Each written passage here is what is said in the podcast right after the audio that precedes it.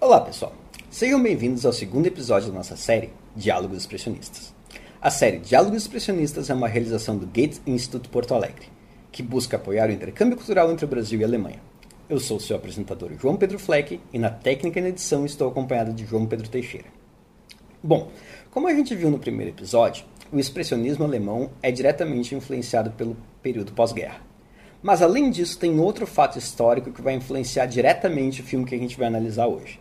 Entre 1918 e 1920, a gripe espanhola havia causado a morte de quase 300 mil alemães, e o temor causado pelo vírus acaba sendo parte da trama de Nosferatu.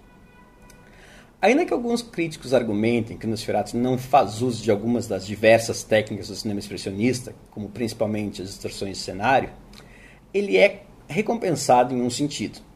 A criação do personagem do Conde Orlok, interpretado com primazia pelo Max Schreck, pode ser considerado um dos maiores ícones expressionistas de toda a história do cinema. Falando sobre a trama, então, Nosferatu é um filme de 1922, livremente baseado no romance Drácula de Bram Stoker. Em Nosferatu, Hutter, um corretor imobiliário, vai vender uma propriedade na cidade de Visborg para um misterioso Conde Orlok, que vive em um remoto castelo nos Cárpatos e tem uma predileção por sangue. Logo após o negócio ser efetuado, quando Orlok viaja para Visborg para reivindicar sua nova propriedade, a morte e a praga o seguem. A esposa de Hutter, que havia encantado Orlok, acaba sendo a causa de sua morte, pois após beber seu sangue, Orlok acaba entrando em contato com a luz do sol e sendo destruído. Para conversar um pouco sobre esse filme hoje, nós iremos receber o pesquisador, cinéfilo e colecionador Marcelo Severo.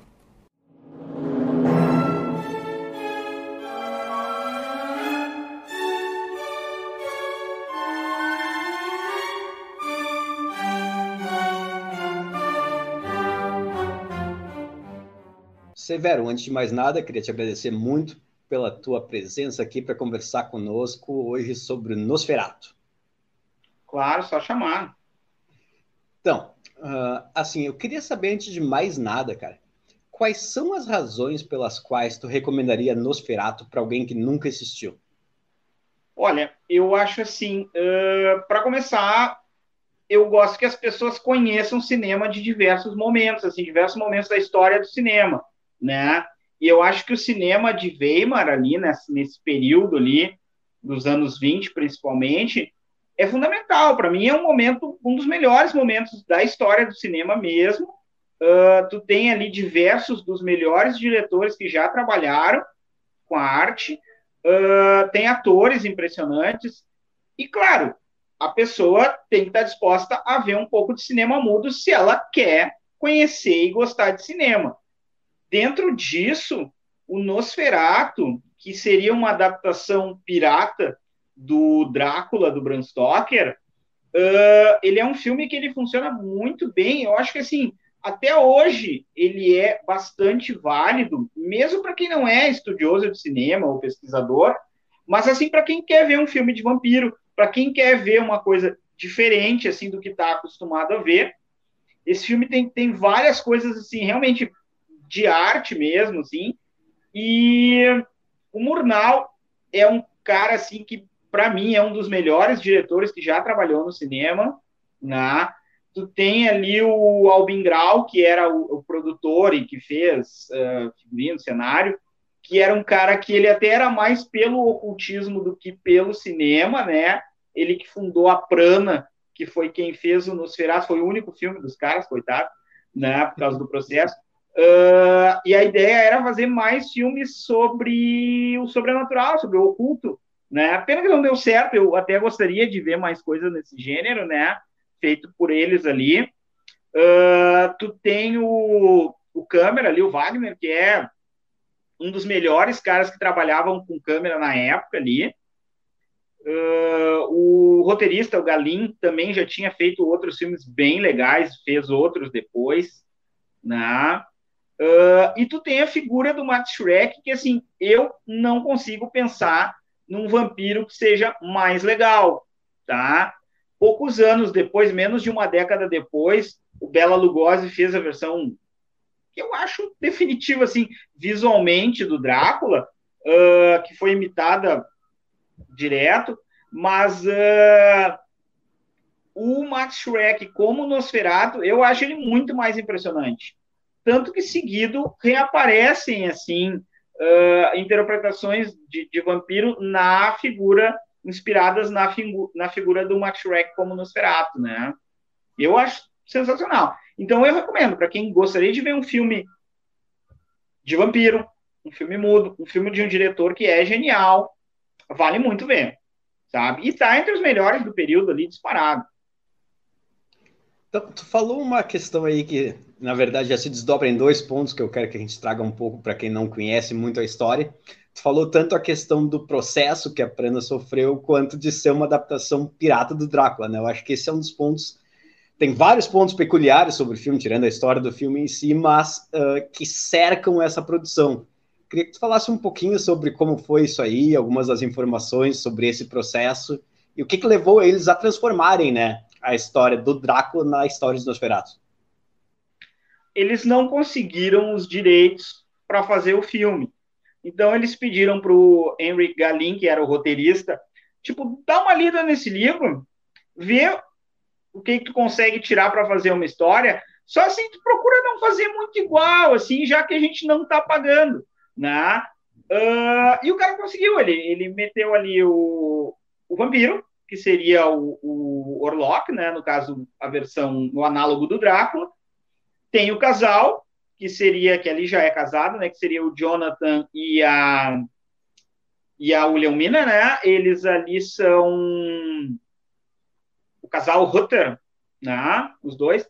E ele vai para Transilvânia lá vender, é um corretor de imóveis, no caso, né? Vai vender uma propriedade na cidade dele, que ali seria Vismar, não, Visborg. Vismar é onde foi filmada.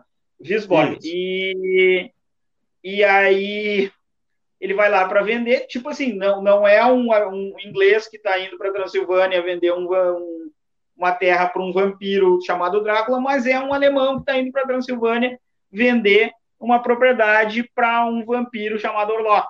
Né? Uh, lá é eles é outra história, dizer. É a mesma história, né? Tem algumas diferenças e eu acho que uma diferença crucial é o lance da praga. Eu acho que isso é uma vantagem que o filme leva sobre praticamente todos os outros filmes de vampiros, tirando, claro, o remake, né, do Herzog, né, que, que embarca junto. Uh, e assim, o vampiro prende o cara lá, prende o, o Thomas Hutter lá no castelo e vai de barco, mata todo mundo no barco, né, até a cidade de Wisborg, e lá se estabelece na propriedade, começa a matar e desaparecer pessoas. Tem a vantagem de que nesse filme as mortes são atribuídas à praga, então ele pode matar à vontade, que tipo, ah, não tem vampiro nenhum, é uma praga que está matando.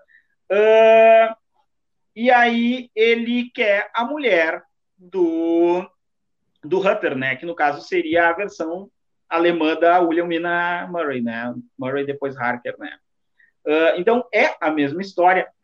Tem assim um, um, um, Van Helsing meia boca, assim, é um Van Helsing que não não, não é muito interessado, assim, né?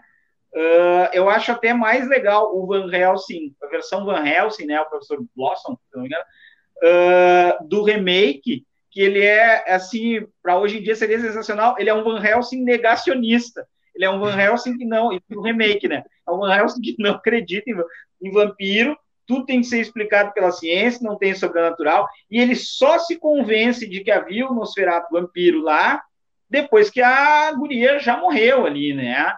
E ele vê o vampiro, ele, ah, então vou enfiar uma estaca no coração, boa, já, já sei. Quando, quando, mas o Van Helsing do original mesmo, do Murnau, ele é bem ineficiente, assim. Tanto que a menina, a menina, a mulher do Hunter, né? Ela chama, ela invoca o vampiro ali praticamente, né? Uh, e aí, quando o marido dela chega, ela, não, não, não, vai lá buscar o professor só para tirar o marido de cena para ela derrotar o vampiro, né? E quando o marido chega com o professor, o vampiro já tá morto, ela já tá morta também, né?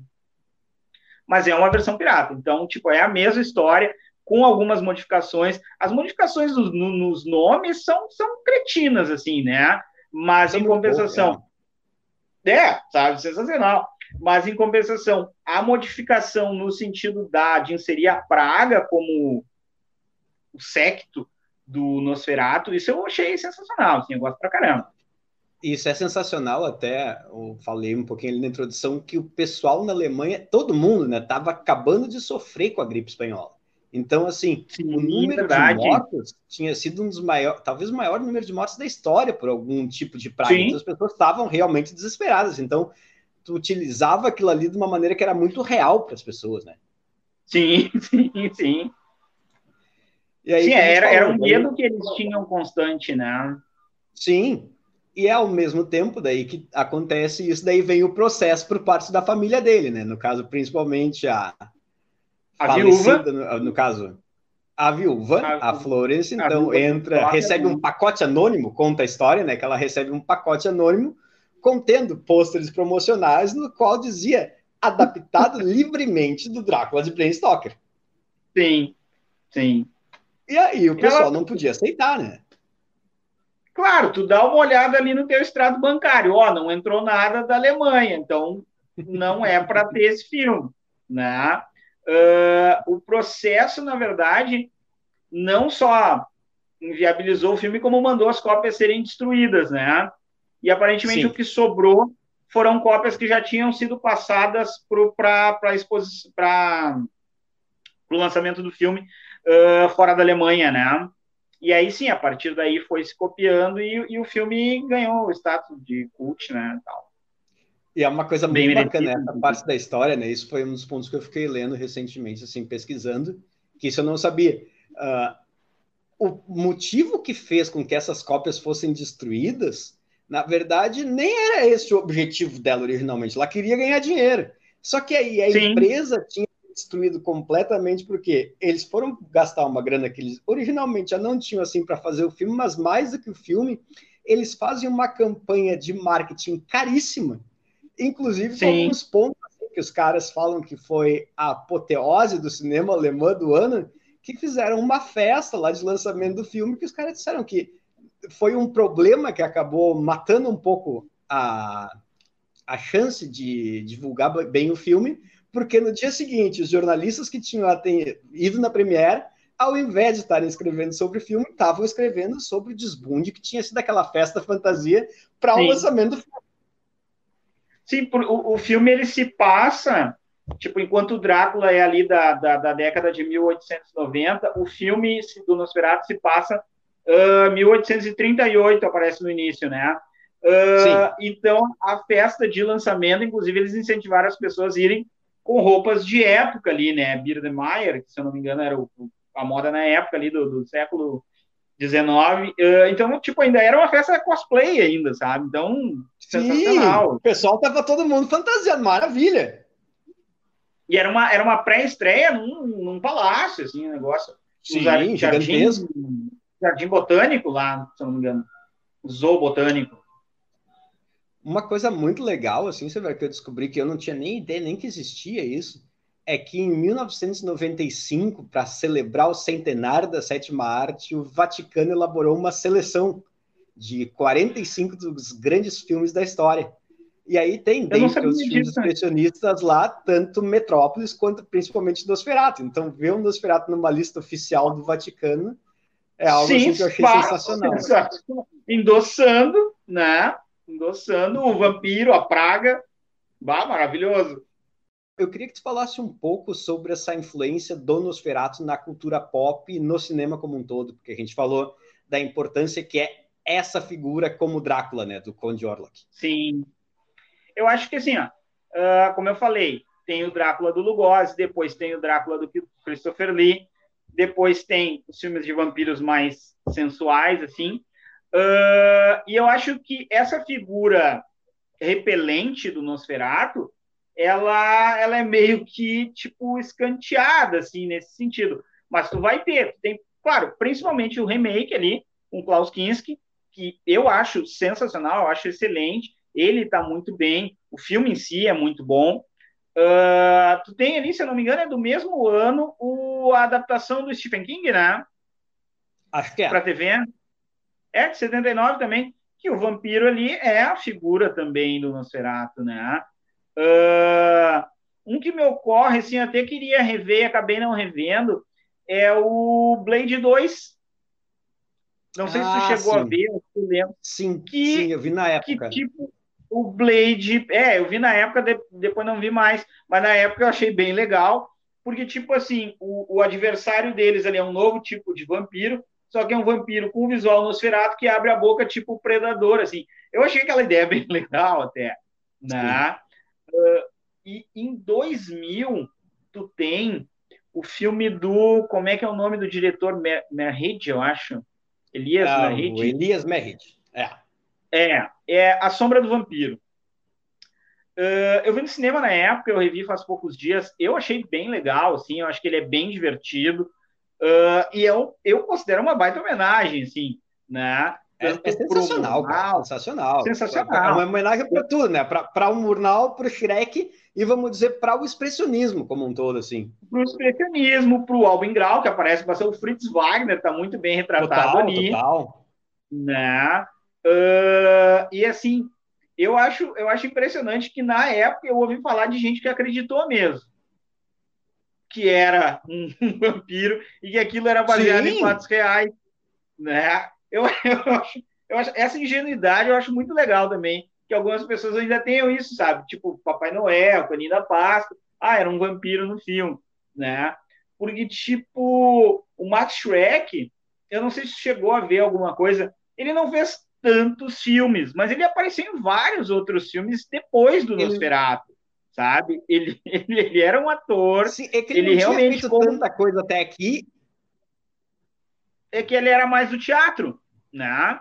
Ele era mais do teatro. Sim. E assim, uh, no filme do Merritt, eles dizem que ah, o, o Murnau conheceu ele no, na companhia do Max Reinhardt. E realmente, o Max Schreck trabalhou com o Max Reinhardt sabe? É, é real essa parte, né? Uh, e o Murnau e também, né? Foi de lá que ele saiu. O Murnau também, claro. O Murnau foi convidado pelo Max Schreck quando era novo, na faculdade ainda, se eu não me engano. Uh, Sim. E, se eu não me engano, a mulher do, do Max Schreck trabalha, trabalha, trabalha no filme, trabalha no Nosferatu. Ela é a enfermeira que atende o Hutter lá. Sim, ela sim. é a mulher não acreditada, mas ela é a mulher do cara, assim. Então, tipo, enquanto ele estava tocando terror já. A mulher dele estava ali atendendo a vítima dele no. Uh, mas realmente, eu, eu acho que essa ideia da figura repelente meio que, que vão usar o Nosferatu quando eles quiserem um vampiro mais nocivo, mais.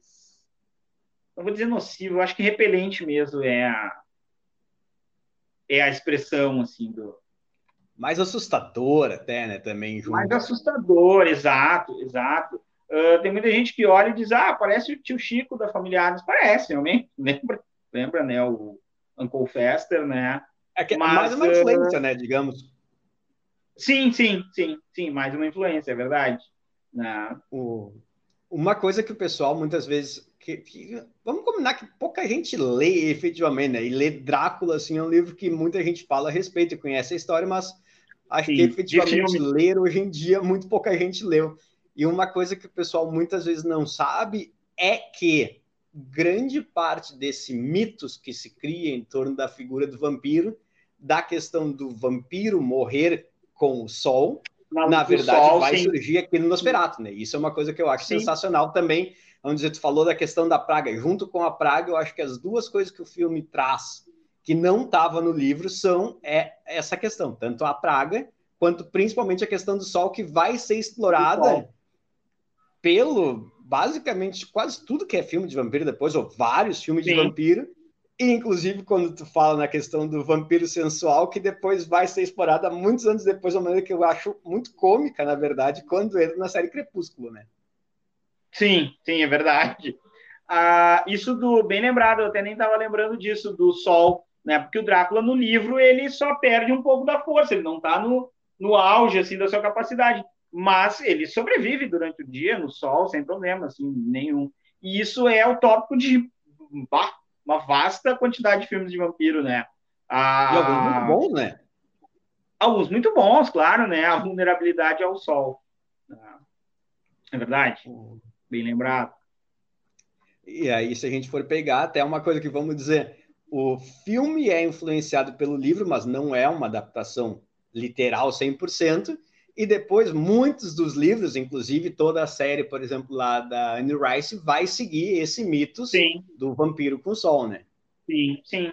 É, nesse sentido, realmente, ele, ele mudou a visão do vampiro, é verdade. Sim. Tu falou sobre a questão da produtora, né, cara? Isso é uma coisa que eu acho sensacional, assim, porque a produtora realmente não existia. Aí os caras criam a produtora com todo esse lance do ocultismo, a Prana Filme, que significa energia vital, para fazer esse filme, para fazer uma série de filmes daí acaba logo depois da realização do Nosferatu. Parece realmente uma coisa meio maldita. Uh, é, é uma pena mesmo, né?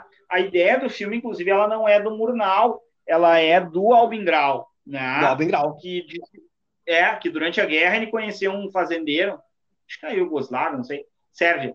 E, e o cara falou para ele, não, meu pai, inclusive, é vampiro, não sei o quê. E ele ficou impressionado com essa ideia de vampiro e resolveu fazer esse filme. Uma coisa que eu acho visualmente muito legal no, no Nosferatu uh, é a carta dele pro Nock, que seria o chefe do, do Hunter, né? Seria o cara que, que, que, é o equivalente do Renfield ali, depois quando enlouquece, né? Uh, a carta deles é muito boa, porque ela é cheia de símbolos ali, tu olha assim, os caras fizeram uns desenhinhos ali, mas não, na verdade eram símbolos de ocultismo lá que o Alvin Grau inventou ali. Pro... Eu acho muito legal aquilo, né? Uma coisa bem uh, de sociedade secreta mesmo. Total, e ele entende perfeitamente que é uma coisa que o espectador não está entendendo, mas o que importa é que os personagens estão conseguindo Sim. se comunicar, né? Sim, bah. O, o ator que faz o, o, a versão do Renfield né, no Nosferatu, eu acho ele muito bom, né? Ele é muito, uh, ele é muito bom. E, e, tipo assim, às vezes eu penso assim, às vezes eu acho que melhor que o Drácula é o Renfield, dependendo do filme, né? O, esse ator é sensacional, né? É, é o Alexander Granach, se não me engano. E, e como muita gente que está no filme, depois que os nazistas chegaram, eles tiveram que sair, né? Do cinema, da Alemanha, né? No caso, o Granach era judeu, né? Não, não, não dava mais para ele trabalhar ali depois do, do nazismo chegar, né? Uh, aí tu, poucos anos depois, tu tem o o Drácula com o Lugosi, né, o do Todd Browning, tu tem o putz, como é, esqueci o nome dele agora, o Dwight Fry, que faz o Renfield ali, tá. também é sensacional, sim, sim. Rouba todas as cenas que ele aparece, sabe? Aí tu tem no filme do, do Coppola, décadas depois, tu tem o Tom Waits de, de, de Renfield. Sabe? Que tá então, sensacional vezes... também, né, cara? É uma das tá coisas que eu mais lembro quando eu lembro do filme, é ele. É ele, né, cara? E olha que aquele filme tem um elenco de nomes pesados, assim, e o Tom Waits ah, se destaca, né? Uh, então, assim, o Renfield eu acho um detalhe muito importante, ainda bem que não foi cortado. E eu acho legal para ver que, dependendo, o Renfield às vezes é mais importante do que o próprio Van Helsing. Sim. Né? Eu, acho, eu, eu acho mais legal, às vezes, o, Tipo assim, de tanto que eles, bem dizer, tiram o Van Helsing, o Van Helsing pelo menos oficial dessa versão, mas não tiram ele. Sim, exatamente, exatamente. Acho isso importante, eu acho que é um detalhe bem legal. O, como é que tu compara, assim, o, o Nosferatu original, eu acho que esse é um ponto bacana da gente comentar um pouco, com a refilmagem, que eu acho uma das, para mim, pessoalmente, uma das melhores refilmagens da história do cinema. não tiraria nenhum dos dois, eu gosto muito que os dois existam mas acho Sim, que cada claro. um é um baita filme por si só. Eu gosto bastante dos dois. Eu acho que o, o filme do. Os dois filmes são muito bonitos, né? Mas o, uma coisa que o Nosferatu do Murnau já tinha, tá? E que para a época era uma coisa bem uh, diferente, é o lance de aproveitar a natureza sabe? Uh, na época ali, durante o período Weimar, ali, durante o expressionismo no cinema, os caras filmavam tudo em estúdio. Ah, tem, ó, tem um castelo, tem uma... Constrói tudo no estúdio, né? Sim. E o Nosferatu tem uma coisa legal que não, não, vão para rua, vão filmar na rua, né? As cenas lá do, do castelo e onde ele encontra o Nosferatu são na Eslováquia, na Eslováquia, sabe? Então, a ideia dele sair para a rua para filmar e aproveitar a natureza, o castelo é lindo, sabe? Aquela floresta uh, em negativo, com as árvores brancas, principalmente quando está passando em velocidade acelerada a carruagem com o Nosferatu pilotando ali, eu acho lindo aquilo. E aí tu vai para o Nosferatu do, do Herzog, o caminho que ele faz da pousada até o castelo, só aquilo ali já vale o filme. É incrível. Sabe? Incrível. Aquilo dele tá passando por, por, por um caminho que é, que é numa caverna e, e, passa o rio ali no meio, sabe? Aquilo é lindo, cara. Ah, muito bonito. Uh, eu acho, assim, para 1922, eu acho bem tenso já o, o personagem do Nosferatu, mas uh, na versão de 79, ele realmente ele mete medo em quem está vendo o filme ali, sabe? Aquela cena quando ele chupa o sangue do dedo e o Bruno Gans retira ali e ele vai atrás, joga a cadeira pro lado e vai indo atrás, eu fiquei com medo ali, sabe? E mesmo revendo o filme, eu fico com medo de novo. Tu continua e aí, com medo. Tu te coloca naquela situação. Exatamente. E aí ele diz assim: vamos sentar e conversar, vamos, vamos, vamos, senta, senta sabe? Porque, porque é, eu, eu acho o personagem dele ali muito tenso. Né? Aquele final, quando ele assume, quando ele fica no lugar do Bruno Gans ali, também muito legal. E é a partir do momento que ele queima, o resto é, é do, é do filme do Herzog, né? Sim. Aquilo de, de prender ele com, com um farelo de hóstia também, que só tem no remake, eu acho muito bom. Aí ele pede para a menina limpa aqui e ele vira o. Ah, muito legal também. A ideia do, acho... do. Pode falar, Pajão. Uma coisa que eu acho sensacional que tu falou, uh, e que eu acho que, na verdade, acaba criando um destaque do Nosferatu em comparação com os outros filmes expressionistas, uh, é essa questão do uso dos exteriores, né, cara? É uma coisa que não tinha na época. Sim. E é incrível não Sim. só o uso, mas que tem muita gente que vai lá fotografar na frente, assim, porque tem basicamente ele foi tirando as partes da Eslováquia, ele foi filmado em duas cidades, né? Que é Wismar e Lubeck. E, Sim. cara, o pessoal fala assim que 80% desses exteriores passados agora, o que, 98 anos, continuam intactos. Então o pessoal pode ir lá na frente, por exemplo, e, e, tirar foto. É incrível, né, cara? Sim, sim. Tu pode ir lá e, e se sentir dentro do, do Nosferatu, do, do Murnau, né? Imagina que loucura, né, cara? Bah. Não, e tem várias cenas, assim, uh, de olhar pela janela e ver aquele, aquele, aquela rua, né, que passava na frente do apartamento dela, né?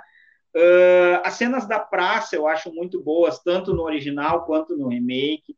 No remake, eu, eu acho muito boa aquela cena que já tem no original, mas não não não tanto assim, que é o eles carregando os caixões, tá? Sim. Só que no original, no original não, no remake, parece uma lagarta, algumas lagartas na verdade, que é um caixão atrás do outro e eles vão em filas e fica lindo também, né? É muito bonito. A, muito lindo. A cena da festa das pessoas ali no, no, no, no remake, né? Todo mundo, já que todo mundo tem a praga, já que todo mundo vai morrer, vamos aproveitar o dia. Os caras ali com aquela ceia na frente, no meio dos ratos, aquilo ali, sabe? O porco passando e defecando, uh, o bode, é incrível aquilo ali. Né? Uma cena que eu gosto bastante, que tem no original e tem no remake também, eu acho muito boa, é quando está o conselho da cidade ali e eles leem no, no diário do, do navio, né? Praga. É só falar a palavra praga nos dois filmes, sabe? É só falar a palavra praga e todo mundo se apavora. É, melhor ir para suas casas, fechar as portas e, e saem correndo, sabe? Isso, bah, Incrível. E, e, aí tem, tem uma linha que aparece nos dois também que eu acho fenomenal, que o cara fala a praga. Daí as pessoas vão sair correndo. Tá todo mundo saindo correndo e calma, não tem por que ter pressa. Como não não tem por que ter pressa. É, vamos com calma, sabe? É só uma praga que vai morrer todo mundo, né? Ah. Então tá, Severo, muito obrigado pela tua participação, cara. Espero que o pessoal assista nos Ferato. A gente está colocando aqui o link e muito obrigado. Ah, sim, e cabe dizer que tem, tem o relançamento, tem, é, não é difícil de achar em DVD agora, né, nacional, né? Sim, e além disso, é um filme que ele tem os direitos livres no YouTube, a gente, por isso que eu falei sim, da gente está colocando aqui, mas o, também vocês conseguem encontrar facilmente o remake, que é um filme. Os dois filmes fazem, sim, assim, sim. dois dos melhores filmes de vampiro da história. É, eu fiz uma sessão, eu, vi, eu revi o remake essa semana agora semana passada, daí eu fiz uma sessão dupla do, do, do original com Sombra do Vampiro, que eu achei que casava direitinho. Fechava assim. melhor. Deixa, fechava melhor. Uhum. Beleza, meu velho. Brigadão. Prazer conversar com vocês, hein? Um abração para ti, para o JP.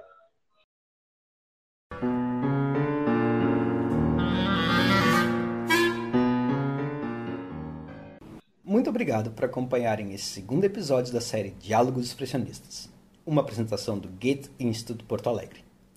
No próximo episódio, nós estaremos falando sobre o clássico expressionista O Gabinete das Figuras de Cera, de Paul Lane, e contaremos com a presença do crítico e pesquisador Carlos Primati.